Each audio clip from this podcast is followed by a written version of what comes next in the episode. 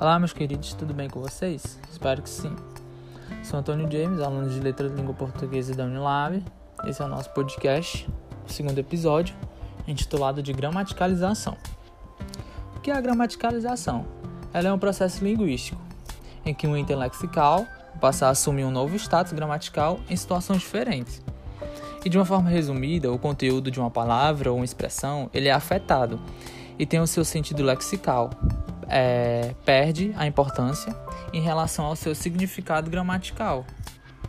Esses processos manifestam um aspecto não estático da gramática, demonstrando assim que as línguas elas estão em constante mudança, em consequência de incessante criação de novas expressões e de novos arranjos, e é dentro dessa, dessa ordenação vocabular.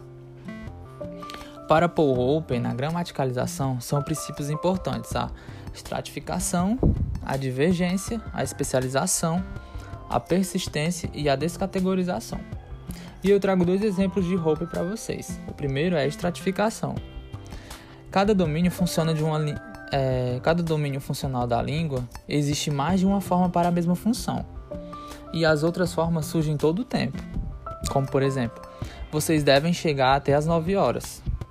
E o outro é vocês têm que chegar até as 9 horas tornando-se necessário, preciso e obrigatório.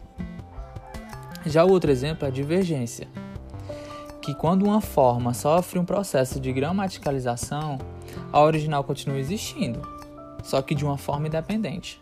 Por exemplo, o verbo ir. O verbo, o verbo ir ele é um verbo auxiliar com a gramaticalização, só que em tempo futuro. Mesmo assim, ele continua em natureza lexical, indicando movimento. Por exemplo, eu vou à praia. E o outro exemplo é: eu vou dormir. Já para Castilho, dois pontos são importantes dentro dessa gramaticalização: é a paradigmatização e a analogia. E para muitos autores, o, o processo da gramaticalização ele pode ser analisado diacronicamente e sincronicamente, sendo histórico ou cognitivo, simultaneamente, certo?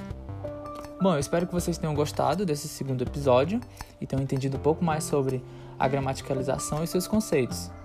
E espero vocês no próximo. Até lá!